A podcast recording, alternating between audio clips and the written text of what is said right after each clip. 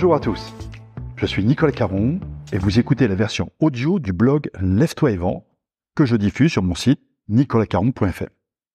J'y traite des sujets de la prospection, de la vente, de la négociation, de management commercial et aussi de développement personnel quand il peut nous aider à vendre. Je vous souhaite une bonne écoute et la plus belle réussite commerciale possible. Aujourd'hui, un article de négociation commerciale. Son titre, Frais de chancellerie, si ça passe, ça passe. La découverte récente de ces frais de chancellerie m'ont instantanément rappelé cette expression, si ça passe, ça passe. Je connais cette expression depuis des années. C'est un expert comptable qui me l'avait apprise. Alors que je lui demandais si je pouvais passer en charge une dépense un peu limite, il m'avait répondu, si ça passe, ça passe. Ça ne m'avait pas particulièrement rassuré, mais en tout cas, ça m'avait amusé et j'ai retenu cette formule. Et puis, j'ai récemment lancé ma nouvelle entreprise. Je suis donc allé à la rencontre de quelques experts comptables avec l'idée de sélectionner celui qui m'inspirerait le plus confiance. Au terme de mes premiers rendez-vous, j'ai obtenu quatre devis avec des montants d'honoraires sensiblement différents pour le même type de tâche. Mais ceci ne me choque pas. Chacun est libre de définir ses tarifs et de les justifier. En revanche, ce qui me choque un peu plus, c'est d'être pris pour un lapin de six semaines. Et c'est le sentiment que j'ai eu avec une des propositions qui était à la fois la plus chère en valeur absolue globale, mais aussi sur absolument tous les postes pris un par un. Mais que les prix de ce cabinet soient les plus élevés n'était pas un problème en soi. J'aurais tout de même pu le choisir, car le premier contact avait été très bon. Si après une deuxième discussion, les différences tarifaires m'avaient été justifiées, par l'assurance d'une qualité supérieure, d'un suivi sur mesure, ou d'une disponibilité particulière, je me serais sans doute laissé séduire. Mais malheureusement, quelque chose n'est pas passé. Ce qui a disqualifié ce cabinet a justement été la technique du si ça passe, ça passe. Laissez-moi vous en dire plus. À trois endroits différents de la proposition, je voyais la mention suivante. Frais de chancellerie, deux points, 3% du montant des honoraires facturés. Ainsi, sur trois postes, le juridique ponctuel, la comptabilité et le secrétariat juridique, je comprends que les honoraires seront systématiquement majorés de 3%. Évidemment, je m'interroge. J'ai beau avoir déjà formé des comptables à la négociation, je n'avais jamais entendu parler des frais de chancellerie. Je tape donc ce terme étrange sur Internet et je tombe immédiatement sur le site d'une entreprise qui vend un logiciel de facturation et qui conseille justement des experts comptables. Voici le verbatim que je découvre sur l'article qui traite des fameux frais de chancellerie. Je vous liste tous les points.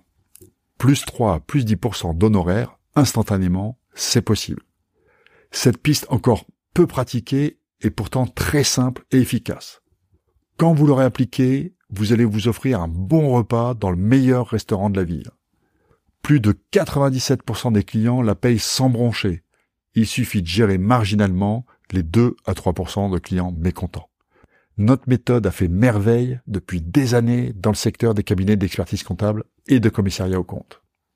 Bref, il m'a suffi de 10 secondes sur Internet pour tomber sur l'origine des frais de chancellerie qui figuraient sur ma proposition, s'offrir un bon repas dans le meilleur restaurant de la ville. Encore une fois, je tiens à être très clair. Je ne suis absolument pas choqué que des professionnels facturent le juste prix. C'est normal. Et s'ils décident de facturer plus cher que leurs confrères, grand bien leur face. C'est sans doute parce qu'ils sont meilleurs que les autres et ils auraient tort de s'en priver. En revanche, faire la technique du si ça passe, ça passe me paraît très limite lorsqu'on veut générer de la confiance. Qui plus est, en utilisant une méthode pour laquelle il suffit d'un clic pour en comprendre la finalité. Évidemment, je n'ai jamais rappelé ce cabinet, j'avais une bonne première impression, mais je ne pouvais pas envisager de travailler avec quelqu'un qui me la joue si ça passe, ça passe. Moralité. Quand on a la chance de faire une bonne première impression, inutile de ruiner la confiance avec des méthodes de margoulin. C'est d'ailleurs dans cet esprit que j'ai publié mon dernier livre qui traite des méthodes de négociation, en prenant le contre-pied de toutes les supposées règles d'or de la négociation,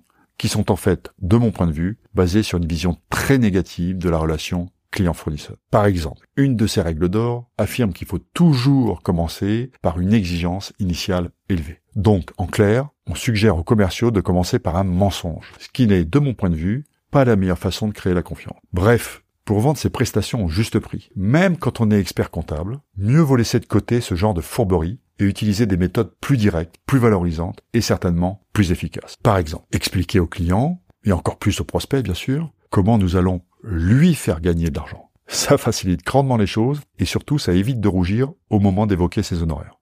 Par exemple, valoriser la qualité de ses services. Des infrastructures, des informations et de tous les bénéfices que le client va tirer de notre collaboration. Par exemple, oser avoir des tarifs à la hauteur de notre qualité de service sans en avoir honte et surtout sans avoir à passer par la bande. Et puis surtout, ne jamais prendre ses clients pour plus bêtes qu'ils ne sont. C'est vexant et l'effet boomerang est définitif. Et voilà, c'est tout pour aujourd'hui. Si vous voulez en savoir plus sur mes livres ou sur mes conférences, rendez-vous sur nicolascaron.fr. D'ici là, bon business à tous.